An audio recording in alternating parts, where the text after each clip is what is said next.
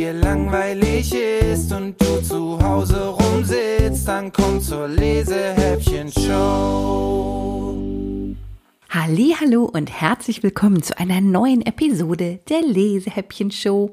Wie schön, ihr seid wieder mit dabei. Heute habe ich mal wieder einen Gast in der Lesehäppchen-Show und wir lernen den sprechenden Hamster Mr. Marple kennen. Er ist eigentlich Detektiv und wohnt bei einem Jungen zu Hause, der heißt Theo und seine beste Freundin ist die Elsa. Die drei sind zusammen die Schnüfflerbande. Der kleine Hamster Mr. Marple kann in Wahrheit sprechen und hat richtiges Detektivblut in seinen Adern. Wer diese wunderschöne Geschichte erfunden hat, das ist der Sven Gerhard und der ist heute mein Gast in der Lesehäppchen-Show. Herzlich willkommen, Sven. Schön, dass du dabei bist.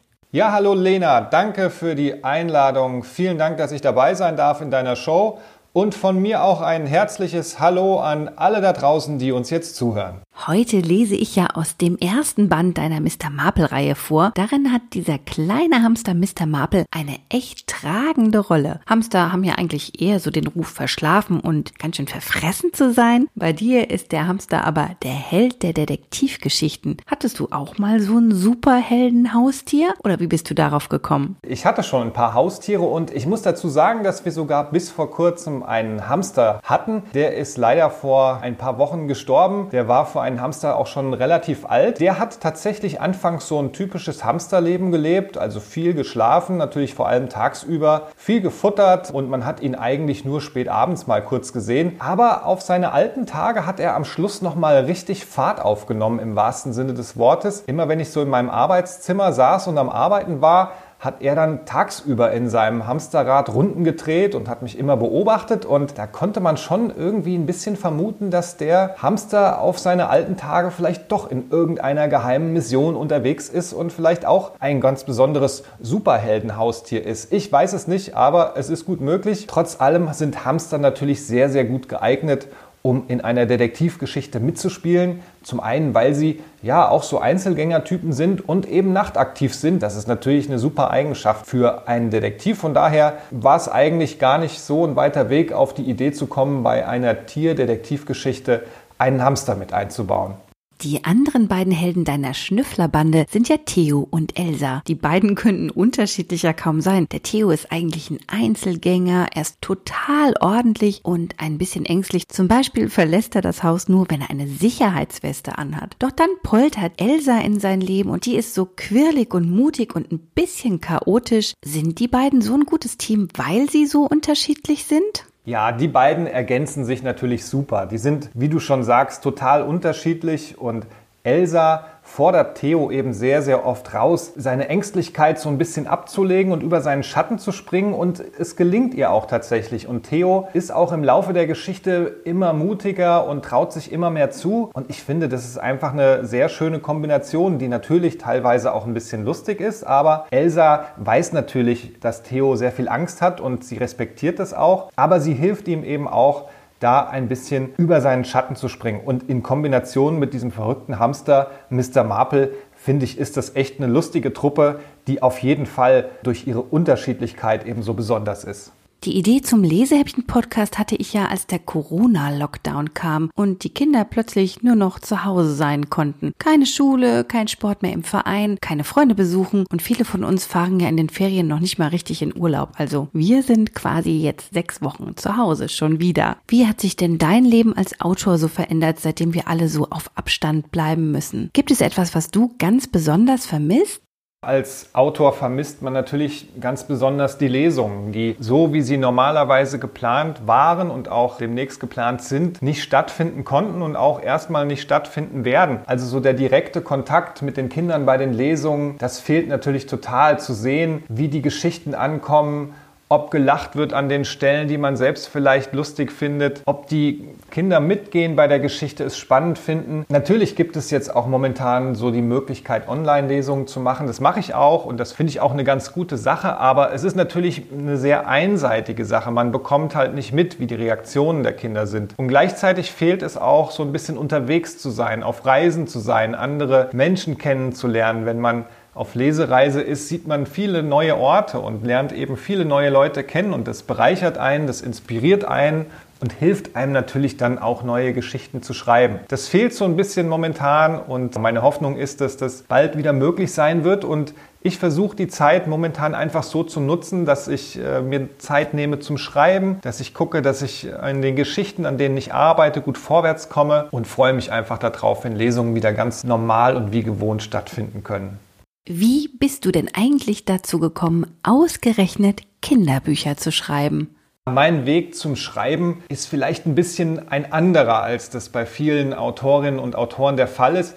Ich habe zum Beispiel als Kind nicht besonders viel gelesen und wenn man mir damals gesagt hätte, dass ich irgendwann mal Bücher schreiben würde, hätte ich wahrscheinlich nur gelacht und mit dem Kopf geschüttelt und das nie für möglich gehalten. Aber ich habe immer sehr, sehr viel gezeichnet und das war auch mein Zugang zu Büchern. Natürlich erstmal über Bilderbücher. Aber ich habe immer, wenn mir irgendwie ein Fetzen Papier vor die Finger kam und ich einen Stift in der Hand habe, habe ich gezeichnet. Und als ich schon älter war, also erwachsen, da kam irgendwann der Wunsch auf, doch vielleicht mal ein Buch für Kinder zu machen. Ich habe da erst an ein Bilderbuch gedacht, aber das war natürlich eine riesige Aufgabe. Das war mir dann doch irgendwie für den ersten Schritt ein bisschen viel und dann habe ich gedacht, ich würde gerne mal zu so einem Roman für Kinder einfach die Zeichnungen anfertigen. Und ich habe keine Ahnung gehabt, wie das so läuft mit Verlagen, Autoren, Illustratoren und habe einfach gedacht, naja, wenn ich die Bilder zeichnen möchte, dann brauche ich einen Text dafür. Und dann habe ich gedacht, dann schreibe ich eben eine Geschichte. Und die Geschichte habe ich eigentlich nur geschrieben, um danach die Bilder dafür zu zeichnen. Da ist tatsächlich mein erstes Buch draus entstanden, das ich an verschiedene Verlage geschickt habe und ich habe dann mir selbst gesagt, na, wenn das funktioniert und jemand dieses Buch veröffentlicht, dann bleibe ich dran an der Sache und das ist auch so geschehen und seitdem bin ich dran geblieben und irgendwann hat sich dann herausgestellt, dass mir das Schreiben viel mehr Spaß macht als das Zeichnen. Meine ersten Bücher habe ich selbst noch illustriert, aber irgendwann war es dann tatsächlich so, dass ich gedacht habe,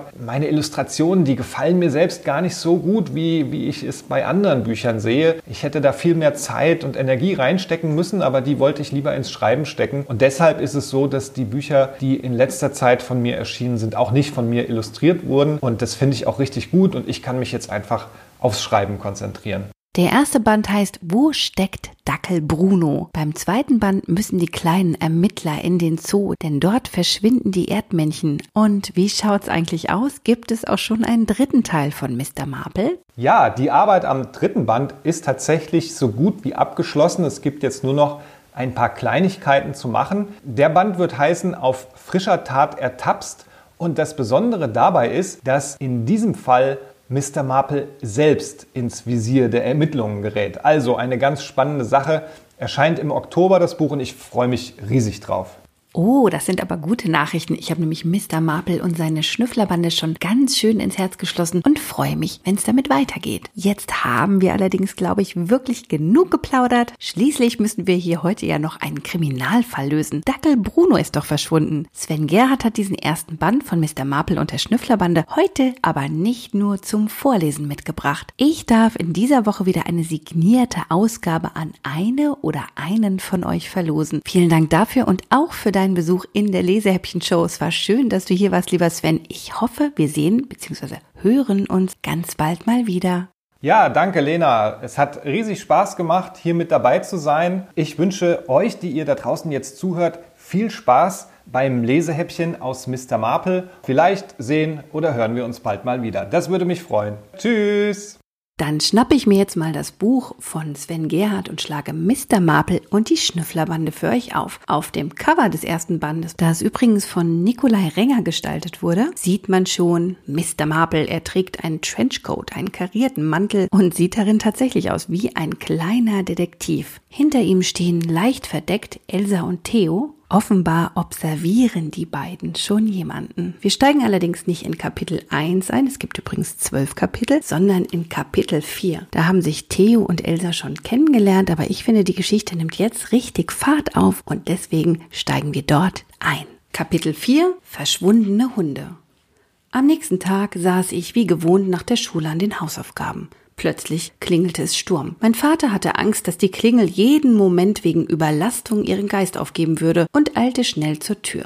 Da er immer noch etwas geschwächt war, kam er dabei ziemlich ins Schwitzen. Du wolltest dich doch schonen, rief meine Mutter ihm schmunzelnd hinterher. Neugierig rannte ich nach unten. Vor der Tür stand Elsa mit hochrotem Kopf, völlig außer Atem. Theo, das, das musst du dir ansehen, japste sie und zeigte die Straße hinunter zu ihrem Haus. Was ist denn los? fragte ich verwirrt, doch da hatte mich Elsa schon nach draußen gezogen. Ich hatte gerade noch meine Schuhe schnappen können. Mein Vater rief mir hinterher, dass ich meine Jacke anziehen solle, doch dafür war laut Elsa keine Zeit. Nicht mal meine Warnweste hatte ich an. Es war das erste Mal seit Jahren, dass ich ohne die neongelbe Weste nach draußen ging. Ich fühlte mich unsicher und in meinem Bauch kribbelte es vor lauter Aufregung. Elsas Hektik trug auch nicht gerade zu meiner Beruhigung bei. Was ist eigentlich los? fragte ich und meine Stimme klang irgendwie dünn. Zwei Sachen, eins nach dem anderen, antwortete sie kurz und rannte nur noch schneller. An einer Laterne, die etwa 100 Meter weiter auf der gegenüberliegenden Straßenseite stand, blieb sie plötzlich stehen. Sie zeigte wild gestikulierend auf einen Zettel und sprang auf und ab wie ein Flummi. Keuchend erreichte ich die Laterne. Ich las, was auf dem Zettel stand, und da blieb mir der Atem erst recht weg.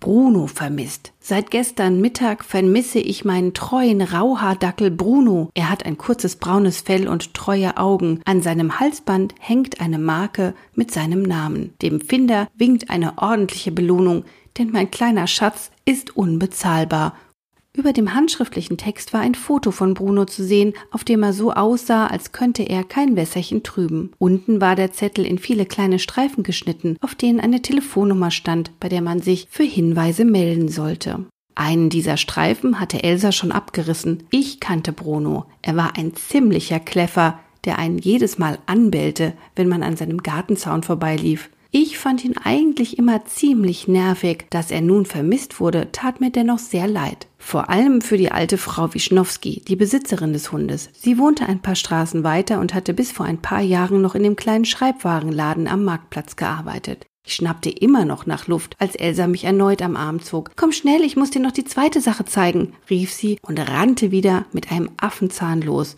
Was denn noch? seufzte ich leise und hatte Mühe, ihr zu folgen. Erklär ich dir auf dem Schuppendach. Auf dem Schuppendach? rief ich ihr hinterher, dieses Mal laut und kräftig und mit einer guten Portion Panik vermischt. Aber Elsa deutete nur auf ihr verwildertes Haus am Ende der Straße. Als wir dort ankamen, sprang sie mit einem beachtlichen Hüpfer über den kleinen Gartenzaun. Ich machte ihr das natürlich nicht nach, sondern hiefte mich umständlich über die Holzlatten und blieb dabei auch noch mit meinem Pulli an einem rostigen Nagel hängen. Es dauerte eine gefühlte Ewigkeit, bis ich mich befreit hatte. Elsa war bereits in den Tiefen ihres Gartendschungels verschwunden und ich hatte sie aus den Augen verloren. Dicke Schweißtropfen bildeten sich auf meiner Stirn und mir war heiß und kalt zugleich. Der Garten sah noch schlimmer aus, als ich ihn mir vorgestellt hatte. Zwischen dem hohen Gras, den wuchernden Büschen und den riesigen Bäumen lagen Unmengen an Gerümpel herum. Außerdem roch es muffig. Ich bin hier oben, rief Elsa. Nach einer Weile entdeckte ich sie auf dem Dach eines alten, windschiefen Schuppens. Ich hatte keine Ahnung, wie sie da so schnell hochgekommen war, und beim Blick nach oben wurde mir sofort schwindelig. Komm schnell, sonst ist sie weg. Auf diese Bruchbude bringen mich keine zehn Pferde, antwortete ich empört und bereute es, hinter Elsa hergerannt zu sein. Was machte ich hier überhaupt? Eigentlich sollte ich Hausaufgaben machen, eigentlich sollte ich eine Jacke anhaben und vor allem sollte ich eine Warnweste tragen. Stattdessen stand ich hier in einem Dschungel neben einem modrigen Schuppen, auf dem offensichtlich eine Verrückte saß. Da, da die Frau aus dem Café, flüsterte Elsa von oben. Ich verstand nur Bahnhof. Oh, jetzt komm schon hoch. Sie zeigte auf eine Strickleiter an der Seite des Schuppens, die ich in all der Aufregung übersehen hatte. Auch wenn tausend Stimmen in mir sagten, dass ich gefälligst hier unten in Sicherheit bleiben sollte, gab es doch irgendwo ein leises Stimmchen in mir, das mich die Leiter hinauftrieb. Mit zittrigen Fingern griff ich nach einer der Stufen und setzte vorsichtig einen Fuß auf die Leiter. Als ich den zweiten Fuß noch etwas weiter oben aufsetzte, schwankte sie bedenklich hin und her. Die hält doch im Leben nicht, jammerte ich, und meine Finger wurden schweißnass. Mein Herz pochte wild, doch irgendwie schaffte ich es, mich an der scheinbar endlosen Leiter Stufe für Stufe hochzuarbeiten. Einen Blick nach unten verbot ich mir strikt, weil ich dabei sicherlich sofort ohnmächtig geworden wäre. Als ich fast oben war, streckte Elsa mir ihre Hand entgegen. Mit einem kräftigen Ruck zog sie mich hoch und ich plumpste wie ein nasser Sack auf das Schuppendach. Da klettert ja meine Uroma besser, spotterte Elsa. Ich widersprach ihr nicht, denn mir wurde für ein paar Sekunden schwarz vor Augen. Ich kam mir vor, als hätte ich gerade den Mount Everest bestiegen. Immer noch benommen richtete ich mich vorsichtig auf. Meine Knie waren weich wie Brei und meine Arme hingen wie Bindfäden an mir herunter. Nachdem ich mich einigermaßen beruhigt hatte, sah ich mich auf dem Schuppendach um. In einer Ecke des flachen Dachs standen zwei Klappstühle und ein runder Campingtisch, dessen Beine komplett verrostet waren.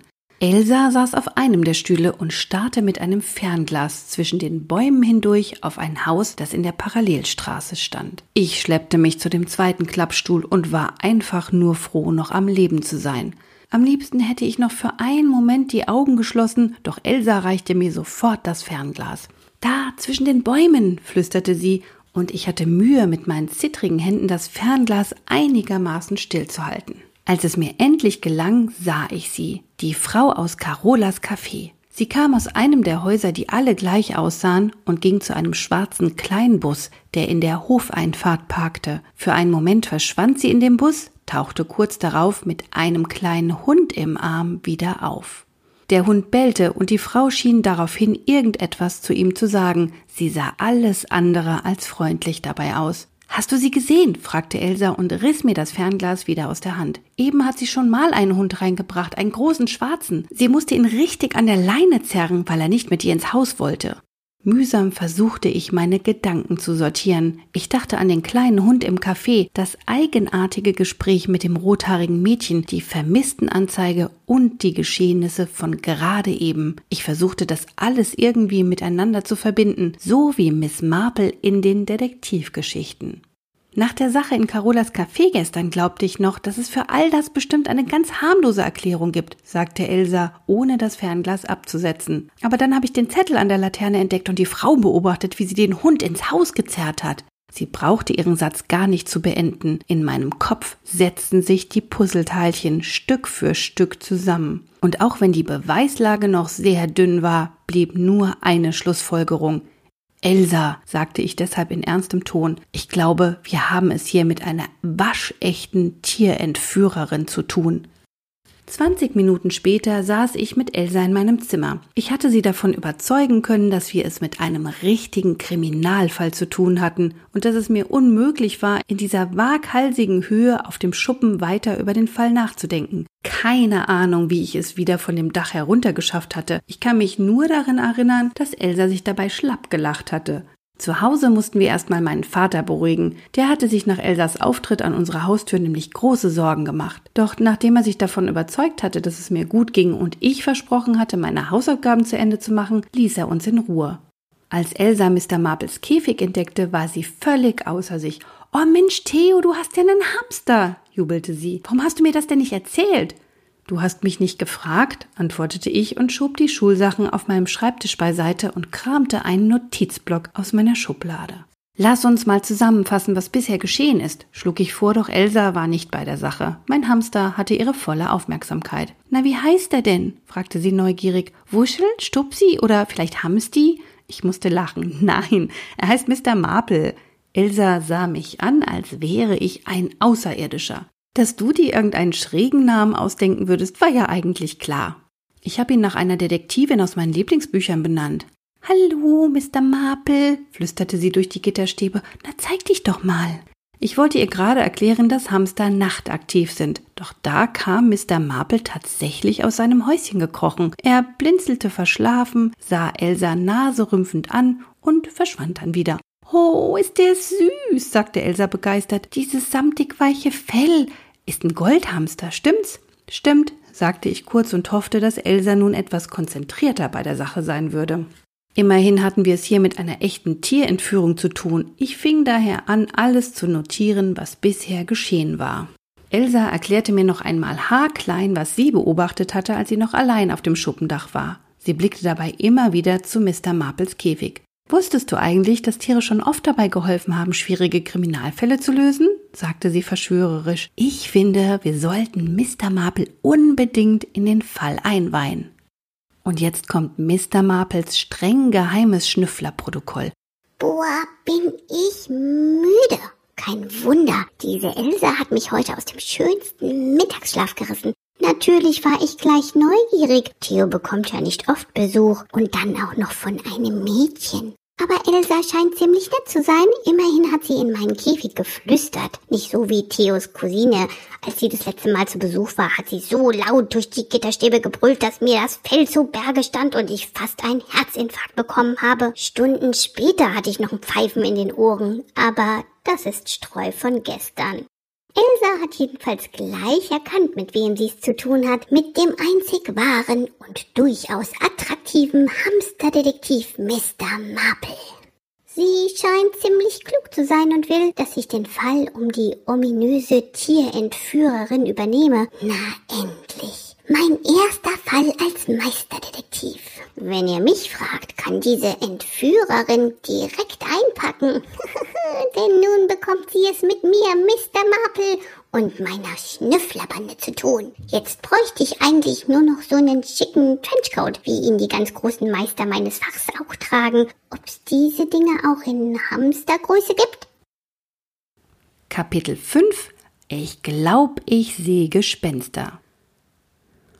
Auch wenn ich in meinem Zimmer deutlich klarer denken konnte, wurde das Dach des Schuppens von nun an unser Treffpunkt. Das gefiel mir aufgrund der Höhe überhaupt nicht, aber es war einfach der ideale Ort, um das Haus der Tierentführerin im Blick zu behalten. Das musste ich leider zugeben, Natürlich hatte ich für das zukünftige Erklimmen des Dachs einige Sicherheitsvorkehrungen getroffen. Im Keller hatte ich Papas Klettergurt gefunden, den er sich vor einigen Jahren angeschafft hatte, als er im Wohnzimmer die Decke streichen musste. Im Haushalt passieren die schlimmsten Unfälle, hatte er damals gesagt und sich extra in einem Outdoor-Laden beraten lassen. Mama hatte sich schief gelacht, als sich Papa in dieser Montur durch unser Wohnzimmer hangelte. Der Gurt tat mir nun gute Dienste, genauso wie der Fahrradhelm mit Kindschutz, den er mir für eine Fahrradtour gekauft hatte, die teilweise durch den Wald führen sollte. Diese Fahrradtour kam jedoch nie zustande, weil mein Vater es sich aufgrund der erhöhten Zeckengefahr im Wald doch noch einmal anders überlegt hatte.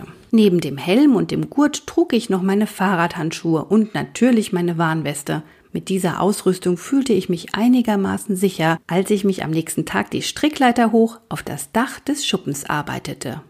Elsa war von unseren detektivischen Beobachtungen mittlerweile so begeistert, dass sie das Schuppendach kurzerhand zu unserer Zentrale ernannte. Sie meinte, dass wir jetzt so etwas wie ein Detektivclub wären. Zunächst war ich etwas skeptisch. Detektivclub klang irgendwie wie ein Spiel, doch Elsa meinte es ernst. Deshalb überraschte sie mich mit einem Schild, das sie selbst gebastelt und oben am Schuppen direkt neben der Strickleiter angebracht hatte. Zentrale für tierische Angelegenheiten stand dort in einer zugegebenermaßen ziemlich schönen Handschrift und etwas kleiner darunter die Schnüfflerbande hilft bei Ermittlungen aller Art.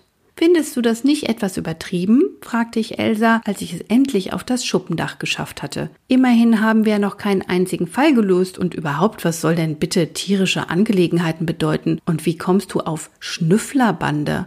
Also ich finde das überhaupt nicht übertrieben, entgegnete Elsa und war offensichtlich hundertprozentig überzeugt von ihrer Idee. Das mit den verschwundenen Hunden ist eine ernste Sache und tierische Angelegenheiten bedeutet, dass wir nur Fälle übernehmen, die mit Tieren zu tun haben. Mr. Marple hat mich auf die Idee mit der Schnüfflerbande gebracht. Hamster sind schließlich bekannt für ihre besonders feinen Näschen. Elsa hatte sich richtig Gedanken gemacht und sie war wirklich kreativ. Je mehr ich darüber nachdachte, desto besser gefiel mir die Sache. Hättest mich aber vorher wenigstens mal fragen können, sagte ich und verschränkte die Arme. Wärst du dann damit einverstanden gewesen, wenn ich dich gefragt hätte? erwiderte Elsa. Hm, keine Ahnung, antwortete ich ehrlich. Na also, deshalb habe ich dich auch nicht gefragt. Manchen Menschen muss man eben zu ihrem Glück verhelfen, meinte Elsa mit einem Augenzwinkern. Also gut, dann sind wir von nun an die Schnüfflerbande, sagte ich, und ein Lächeln huschte über mein Gesicht. Wie passend, dass ich meinen Hamster Mr. Marple genannt habe. Das stimmt, bestätigte Elsa. Und nun lass uns an die Arbeit gehen. Und das taten wir dann auch. Für uns stand fest, dass es sich bei der merkwürdigen Frau um eine Tierentführerin handelte. Und das rothaarige Mädchen war allem Anschein nach ihre Komplizin, vielleicht sogar ihre Tochter. Weiter waren wir mit unseren Ermittlungen bisher noch nicht gekommen. Wir brauchen handfeste Beweise, sagte ich zu Elsa, nachdem wir eine ganze Weile vergeblich das Haus beobachtet hatten. Elsa nickte. Selbst wenn wir von hier oben sehen, wie die Entführerin noch zehn weitere Hunde in ihr Haus zerrt, haben wir nichts gegen sie in der Hand.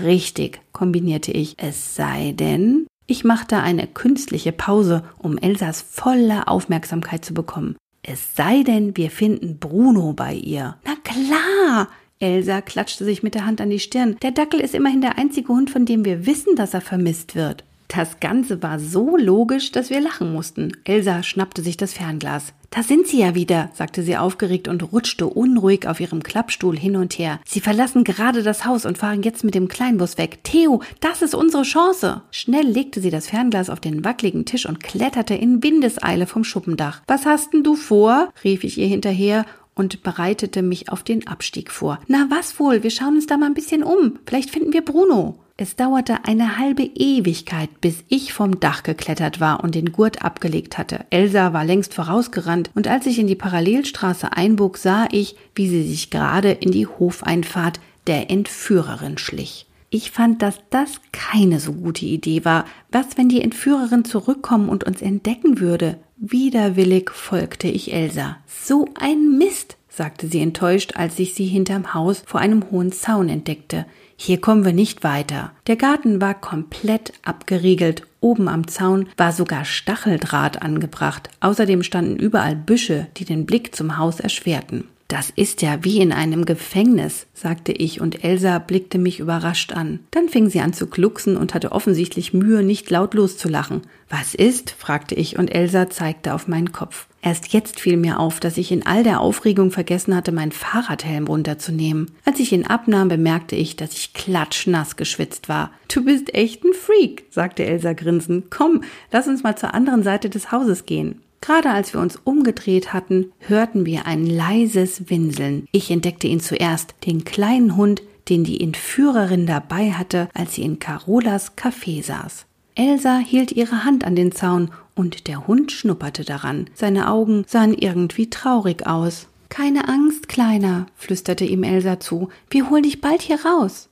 Ich ging ein paar Meter weiter und versuchte einen Blick in den Garten zu werfen, in der Hoffnung, Bruno zu entdecken. Viele konnte ich nicht sehen, vor allem nicht den vermissten Rauhaardackel. Alles war zugewachsen und es machte fast den Eindruck, als wollte man absichtlich verhindern, dass jemand auf das Grundstück blicken konnte. Ich schob ein paar Äste beiseite, doch da war kein Durchkommen. Als ich mich enttäuscht umdrehte, erschrak ich fast zu Tode. Vor mir stand das rothaarige Mädchen und starrte mich an. Was bitteschön machst du hier? Fragte sie mit einer überraschend tiefen Stimme und baute sich mit verschränkten Armen vor mir auf. Ihr Blick verriet, dass sie alles andere als begeistert von unserem Besuch war. Ihre grünen Augen funkelten fast unnatürlich in ihrem blassen Gesicht. Vor lauter Panik war mein Mund plötzlich so trocken wie ein drei Tage altes Brötchen und ich bekam kein Wort heraus. Elsa war in der Zwischenzeit neben mir aufgetaucht und ihr blieb die Spucke zum Glück nicht weg. Wir haben Hundegebell gehört und wollten nachsehen, wo das herkommt, sagte sie gelassen, als sei es das Normalste der Welt, in fremden Gärten herumzuschnüffeln. Wir lieben nämlich Hunde. Stimmt's, Theo? Sie stieß mir den Ellbogen in die Seite. Stimmt, brachte ich mühsam hervor, nachdem ich meine Zunge von meinem Gaumen losbekommen hatte.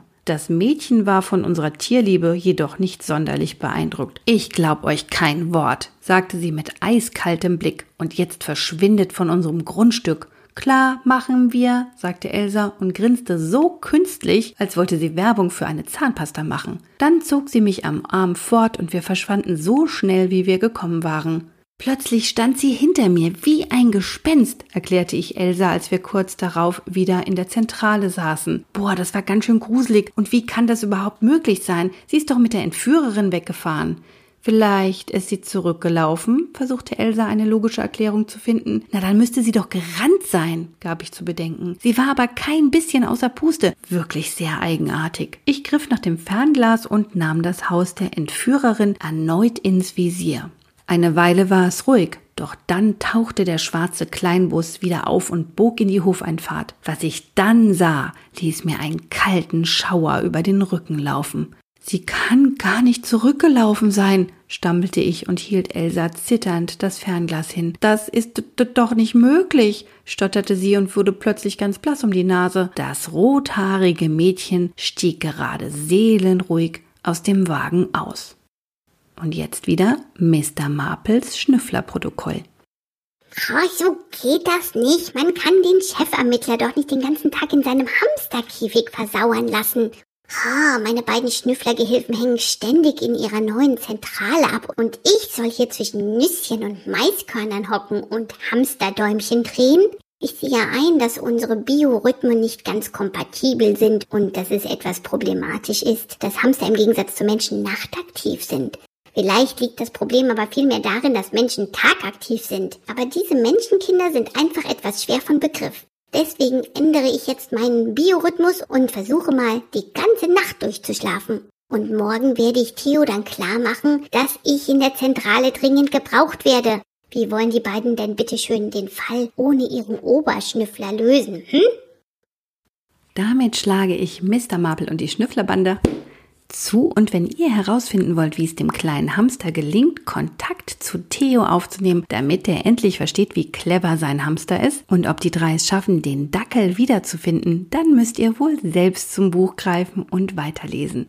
Schreibt mir doch einfach eine E-Mail an lena.lesehäppchen.de, dann nehmt ihr nämlich an der Verlosung für diesen schönen Band von Mr. Marple und der Schnüfflerbande teil und vielleicht seid ihr der glückliche oder die glückliche Gewinnerin dieses Buchs und ich kann euch das nach Hause schicken. Jetzt wünsche ich euch eine schöne, sonnige Sommerferienwoche. Bei uns in Hessen ist es nämlich leider schon die letzte Ferienwoche und würde mich sehr freuen, wenn ihr das nächste Mal wieder mit dabei seid, wenn es heißt wenn dir langweilig ist und du zu Hause rumsitzt, dann komm zur Lesehäppchen-Show.